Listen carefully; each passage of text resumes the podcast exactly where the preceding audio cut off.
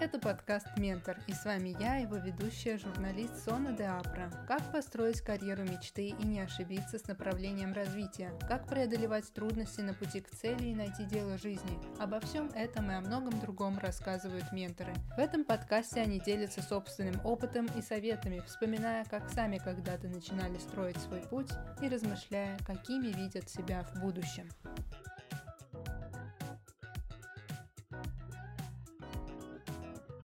Гость этого выпуска – психолог, коуч и политтехнолог Алексей Ситников. Алексей Петрович, кем вы мечтали стать в детстве? Я не было того, такого, чтобы я прям все детство мечтал стать одним и тем же. Я точно не мечтал стать ни космонавтом, ни летчиком и ни моряком. Какое-то время даже мечтал быть биологом, зоологом, изучать мир природы, даже ездил в экспедиции в школе седьмого класса с зоопарком на биологические экспедиции с биологическим институтом Академии наук. А потом очень увлекся йогой, и процессы, которые происходили во мне, когда я занимался йогой, настолько меня заинтриговали, а какие-то мои результаты оказались настолько необычными, неожиданными, что я захотел поступить в мед на психиатрию, психотерапии тогда еще не было. Но потом вдруг казалось, что, что если я закончу психиатрию, то я не очень буду заниматься исследованиями, и мне кто-то подсказал из раз экспедиционных друзей, так тебе надо в университет, там ты станешь как раз специалистом в области экспериментальной медицины. И я поступил на биофак, в Новосибирский университет, как раз на специализацию физиология человека. Моя специализация, по которой я закончил университет, это физиология, нейрофизиология. И вот это оказалось таким уникальным совершенно образованием, потому что я очень хорошо знал математику, очень хорошо знал точные науки, очень хорошо знал химию, физику. Плюс у нас была очень сильная кафедра физиологии.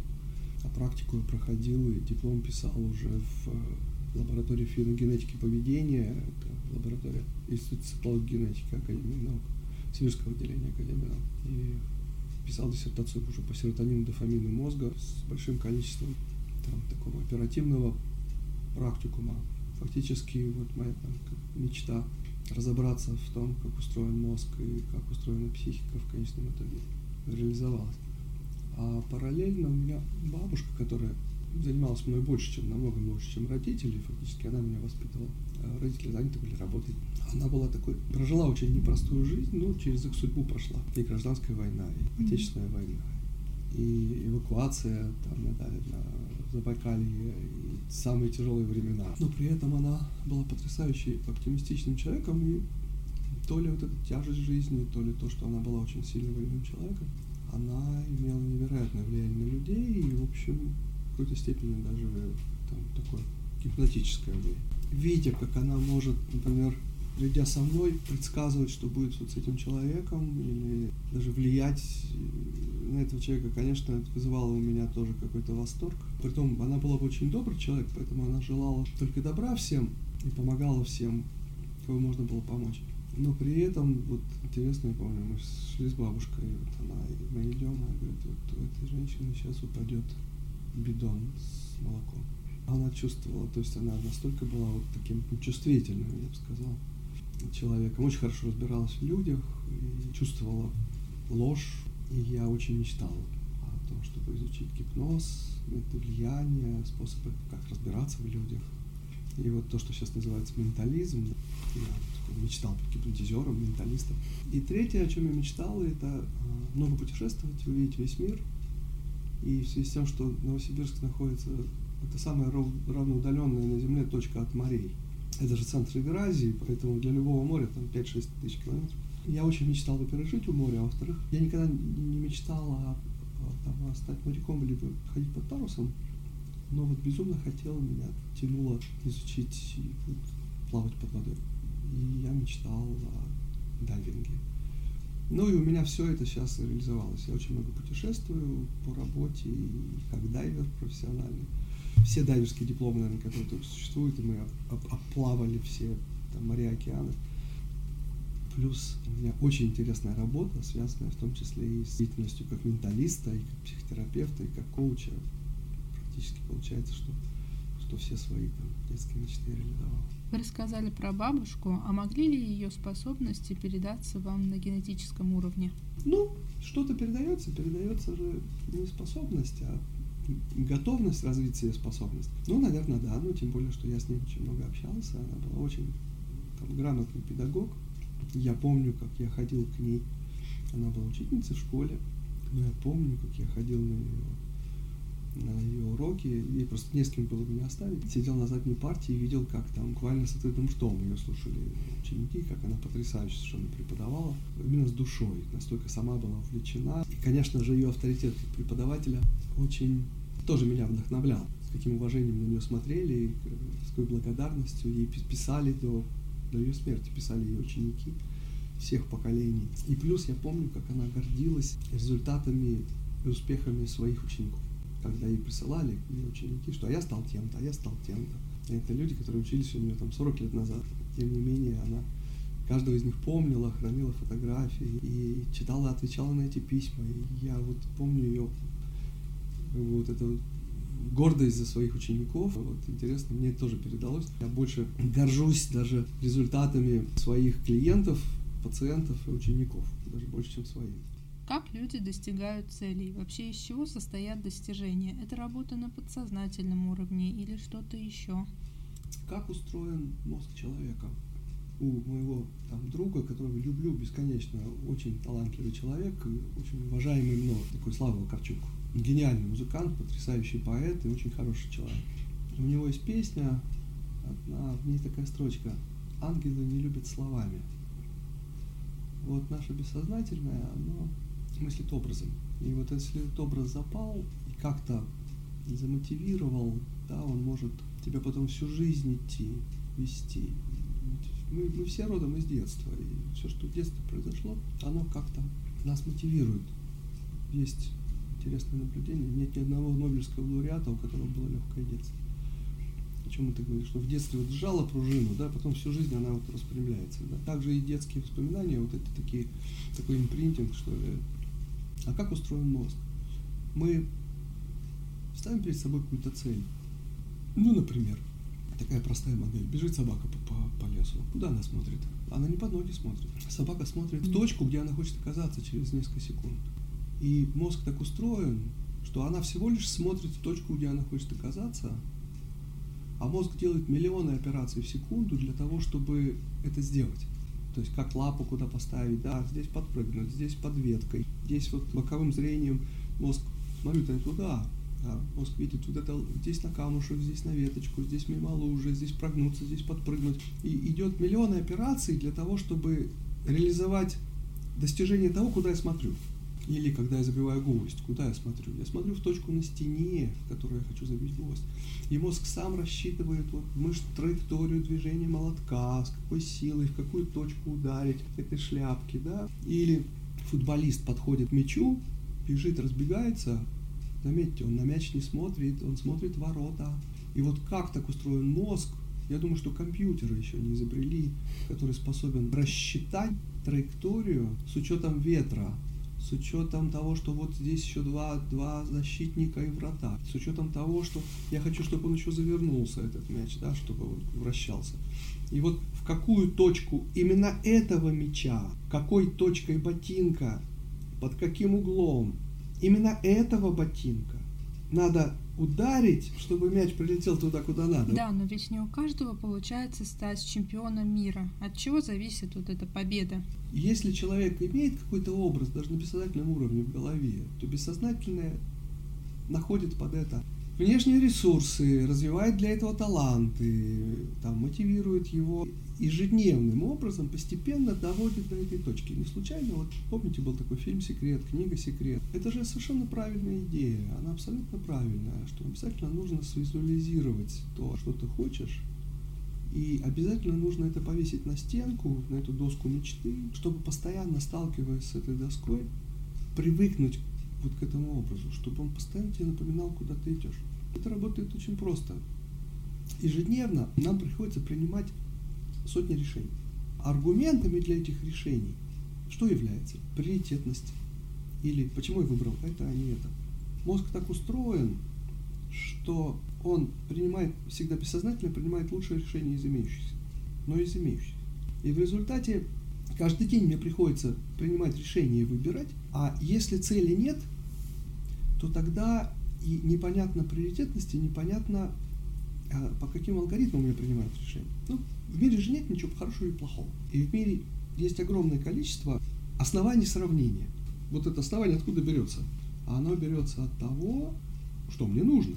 Поэтому человек принимает любое решение, сопоставляя объекты по какому-то основанию, а основание задается целью. Если человек знает, что он, например, хочет жить на Лазурном берегу, то в общем очень хорошее предложение. Вот тебе бесплатная квартира и высокая зарплата. Может оказаться плохим, потому что, возможно, это военный ящик. И в этом смысле обязательно нужно формулировать вот эти цели. Мало того, в эти цели надо поверить. Кто-то говорит, я хочу заработать тысячу долларов. А почему не миллион? Кто тебе сказал, что тысяча потолок? Может быть, ты миллион можешь заработать? Недавно на Первом канале было интервью с парнем, который стал чемпионом мира по боксу. Ну, ему задают вопрос. Скажите, пожалуйста, вы давно занимаетесь боксом? Три года. А вы знаете, чтобы стать чемпионом мира, нужно было заниматься 20 лет? Он говорит, о, а я не знал. И чаще всего это навязанное. Ну, куда тебе заработать миллион? Ну, куда тебе там найти работу в Москве? Да, вот это ограничение, и человек, знаете, это как нарисованный огонь в Буратино. И поэтому вот эти родовые ограничения мы снимаем. У сейчас есть процедура, называется перепрошивка. Мы ее сейчас патентуем. Есть ситуации в жизни, в которых, ох, здорово было бы, знаете, апгрейд операционной системы сделать мозговой. Что мы делаем в компьютере, когда клавиша перестала нажиматься или какая-то программа не запускается? Что мы делаем? Перезагружаем. Да? А э, более жесткая перезагрузка это когда я взял установочный диск, вставил и фактически сделал опять нулевку, абсолютно чистую программу. Притом мне совершенно все равно, какие были вирусы, их может быть 100, какие программы не работали, я же заново переустановил, да, вот базовую вот эту настройку, а потом уже закачал обратно базы данных все. И вот сейчас у меня есть процедура, называется перезагрузка. Она бывает у меня трех типов. Первый тип перезагрузки, он называется Happy Life 2.0 она может быть полезна человеку, который хотел бы перезапустить свою, ну, скорее даже, наверное, личную жизнь.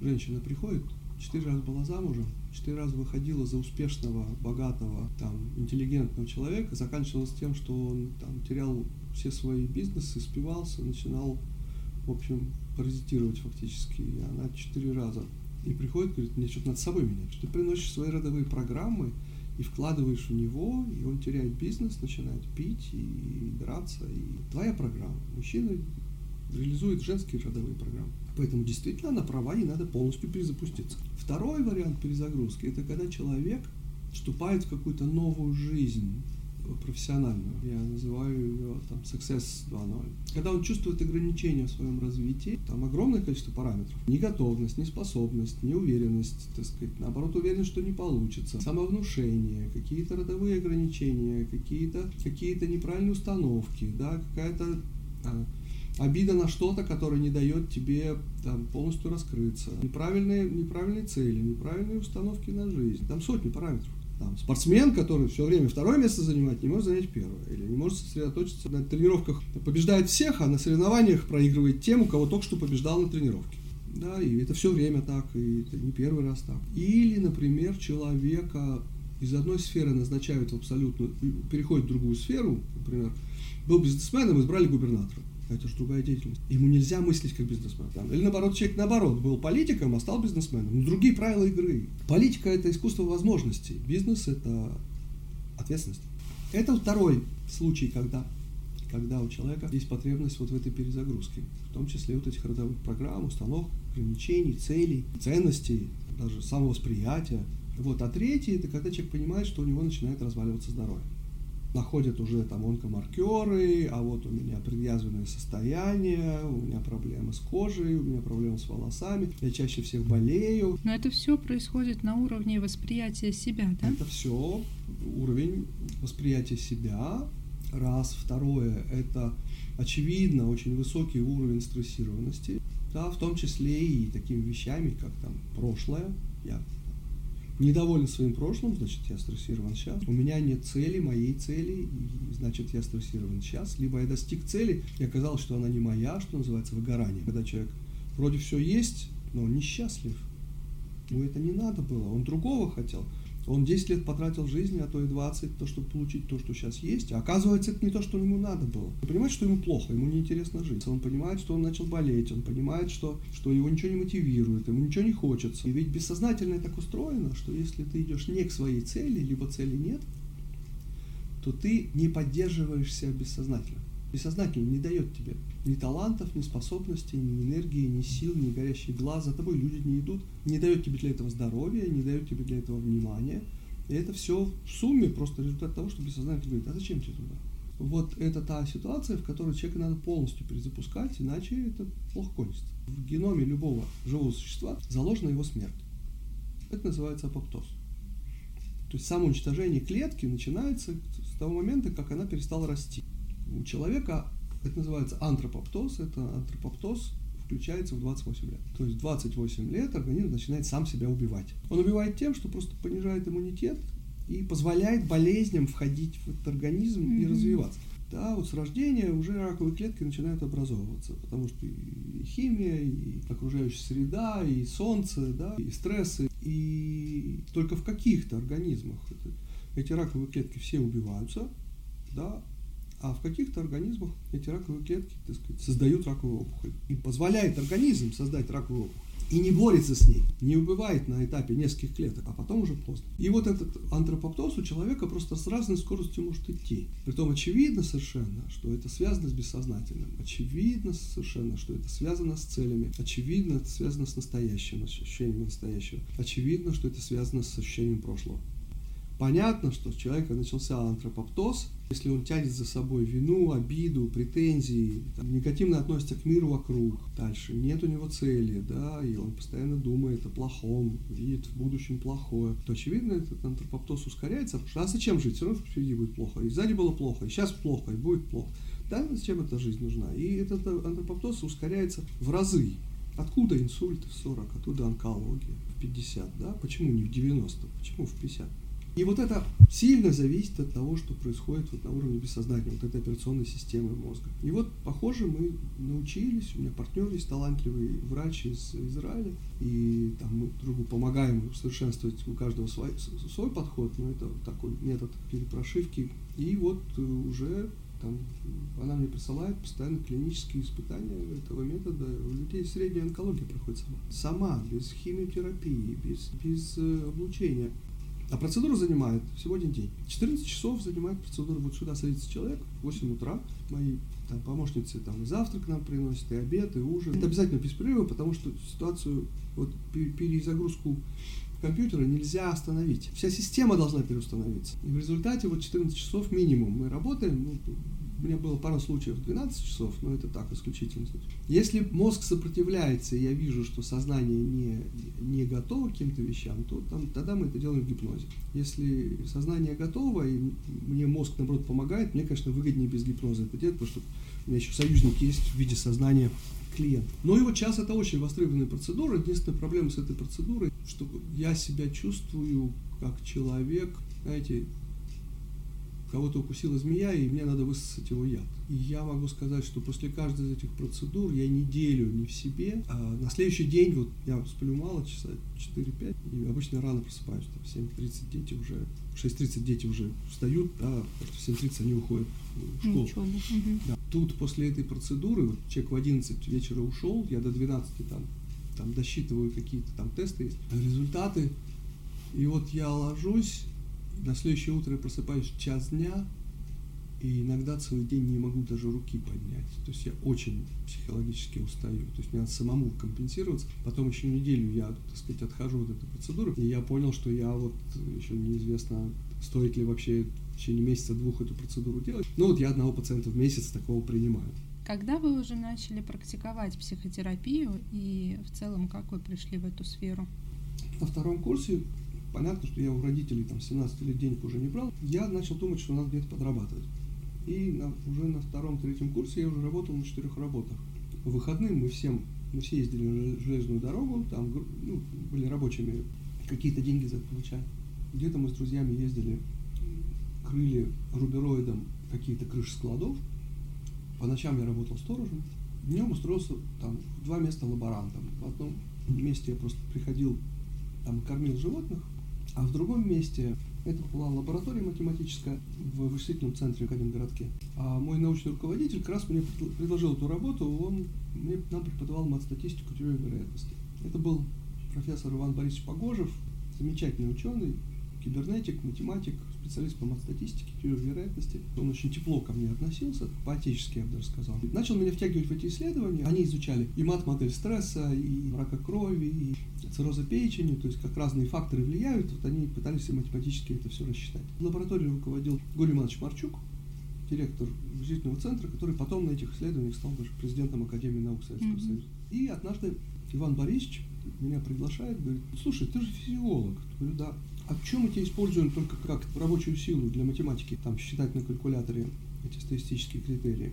А давай ты уже как специалист, физиолог, говорю, да я только учусь еще, еще физиология только началась. Анатомия, физиология, гистология. Только начинаю учиться, я еще ничего не знаю. Он говорит, ну, не важно, ты хотя бы понимаешь уже. Он говорит, слушай, мы тут обнаружили одну тему, ну ты не знаешь, есть такая тибетская медицина. И мы сотрудничаем с очень известным одним тибет, врачом тибетской медицины. Он просто гениальный человек, его называют даже современным Леонардо да Винчи. Он живет в Улан-Удэ, но вот он специалист в области тибетской медицины. И мы к нему возим разных там, известных людей, там, государственных деятелей, он их лечит. Он хорошо, глубоко понимает холистическую медицину, но мы не понимаем, что делать. И э, мы, как математики, готовы это все промоделировать. Нам нужно, чтобы кто-то вот его язык перевел на наш язык. И вот мы решили тебя послать к нему учиться. Он разрешил послать к нему ученика, и меня отправили к этому Голдану Ленхобоеву. А в связи с тем, что у меня как раз бабушка-то и другая бабушка с дедушкой тоже из Улан-Удэ, то мне было очень удобно, потому что мне было где жить. Я у него часто оставался на раскладушке, но, так сказать, когда-то там ночевал у него, когда-то у бабушки с дедушкой. Два года я с ним достаточно плотно общался, летал туда-сюда, много с ним проводил времени. У него были еще ученики, я с ними пересекался, был такой работающий в этой лаборатории Нимаж Балдыгбаев, по-моему, еще жив. У него внук очень продвинутый сейчас тибетский доктор. И Галдан меня учил Соответственно, вот два года, как мы с ним плотно общались, и он меня много чему смог научить. А потом передал меня уже другому учителю, а, Константину Бутейко в Академгородке, и я два года общался плотно и помогал Константину Бутейко, великому врачу тоже. А когда вы заинтересовались гипнозом? Я начал заниматься самогипнозом, серьезно.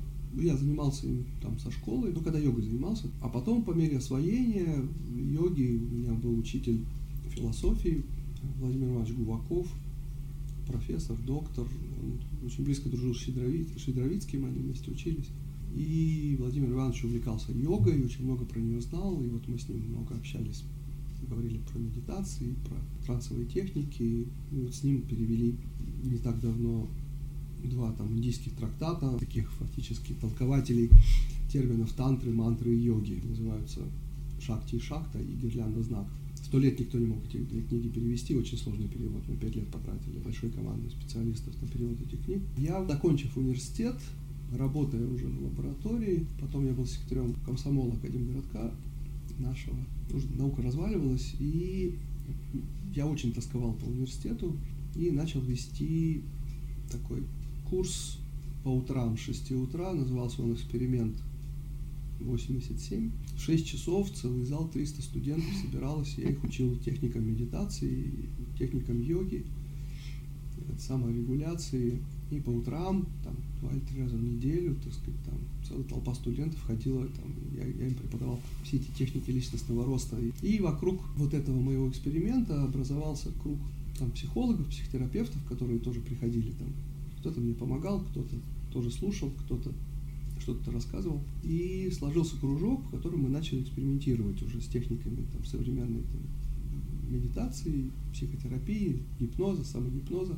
И вот этот, этот кружок-то как раз и на, набрел случайно на, на НЛП, и мы нашли на выставке современной американской медицинской книги у нас на Сибирской библиотеке, нашли вот эту книжку из лягушки в принцип, перевели ее, узнали все про эту группу ученых во главе с Гриндером Ведлером из Санта-Круса, соответственно, написали им письмо, ну и через какое-то время они нас тоже что-то прознали и пригласили троих из нас вот к себе учиться, и мы втроем поехали вот из этого кружка, поехали учиться Гриндеру Бедлеру, и вот привезли НЛП уже там, от самих авторов сюда в, в Советский Союз. А потом уже вот моя первая кандидатская, первая докторская по психологии как раз в том числе были посвящены НЛП, и до того, как я защитил докторскую психотерапевты, так полуподпольно это использовали в своей практике.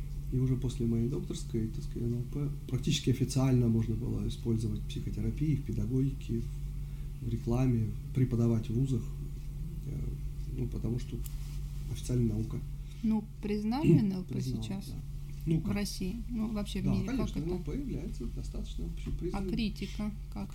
Ну пусть критикуют, любой метод может критиковать. НЛП дискредитировано не специалистами, не психологами. НЛП дискредитировано полупрофессиональными людьми, которые прочитали одну книжку, и им кажется, что они все знают. С точки зрения психолога психотерапевта, там в НЛП огромное количество инструментов, подходов, идей. Кроме того, сейчас вот созданием искусственного интеллекта именно нейролингвистика стала основой для анализа мышления Сократа, мышления Аристотеля, мышления э, Диснея. И по письменным источникам, по воспоминаниям. Сейчас еще несколько лет, и можно будет закладывать в искусственный интеллект, и, может быть, даже этот искусственный интеллект сможет писать стихи, как Пушкин, под конкретную задачу. И можно будет заказывать, чтобы написать жене поздравления с днем рождения, как бы это написал Пушкин. Или этот искусственный интеллект сможет уже думать, там, как думал Исаак Ньютон. И самое главное, что э, НЛП – это подход, целью которого является не влияние, не воздействие. Целью НЛП является моделирование эффективного человеческого поведения и мышления который позволяет переосмыслить и описать технологически, как устроено, например, мышление человека, который умеет хорошо убеждать или чем он отличается от других мышлений, например, изобретателя или талантливого коммуникатора. Вот они изучали талантливых коммуникаторов и влиятелей там, Милтона Эриксона, Вирджинию Сатир, Грегори Бейтсона и других. Алексей Петрович, вот по вашим наблюдениям, есть ли общий знаменатель у успешных людей? Что их объединяет в том, что у них получается добиться того, чего они хотят?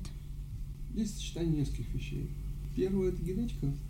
Ну, например, оказалось несколько лет назад, что все лидерские программы, которые там сейчас есть в мире, там, Стэнфорд, Кембридж, Гарвард, Массачусетс там, и десятки других, забавно, они все оказались фикцией. Статистика результатов лидерских бизнес-школ никак не отличается от статистики результатов через какое-то время обычных бизнес-школ. И оказалось, что лидерству-то научить нельзя. Лидерство – это наполовину результат генетики, а другая половина – это результат жизненного пути. Никакая бизнес-школа жизненный путь тебе не изменит. На самом деле, чем больше лидеру помогаешь, тем больше на самом деле ему мешаешь стать лидером. Потому что должен что-то преодолевать, чтобы лидером стать. Трудности, они создают лидера, да, закаляют.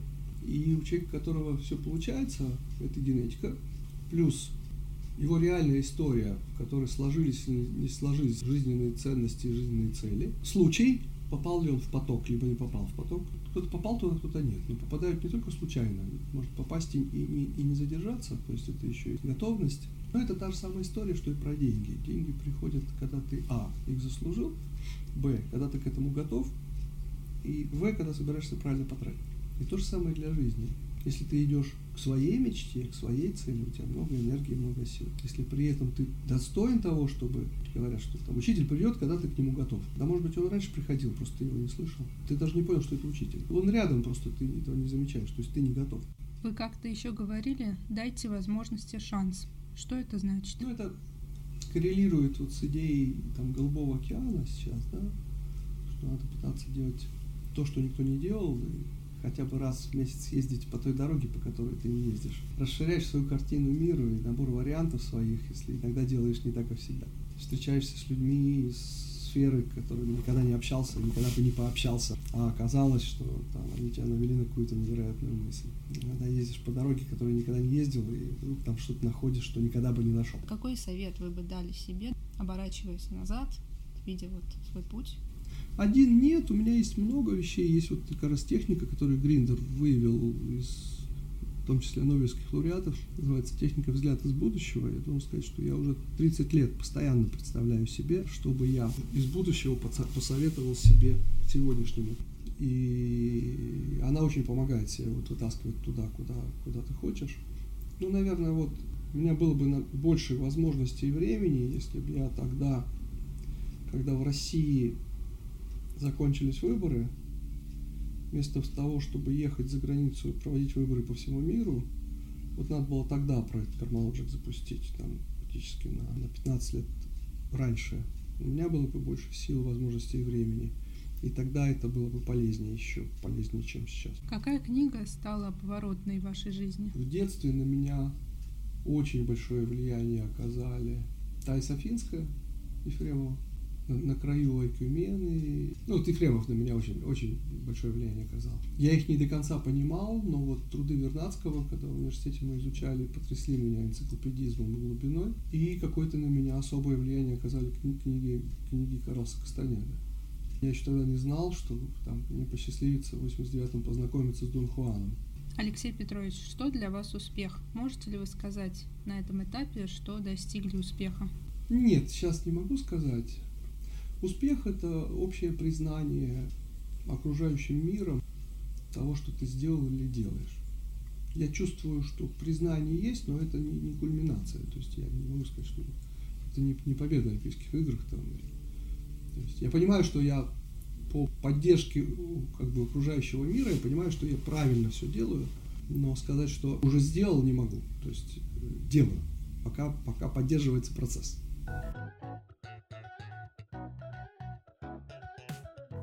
Это был подкаст «Ментор». Подписывайтесь на подкаст и следите за анонсами новых выпусков в социальных сетях и на официальном сайте mentormedia.ru.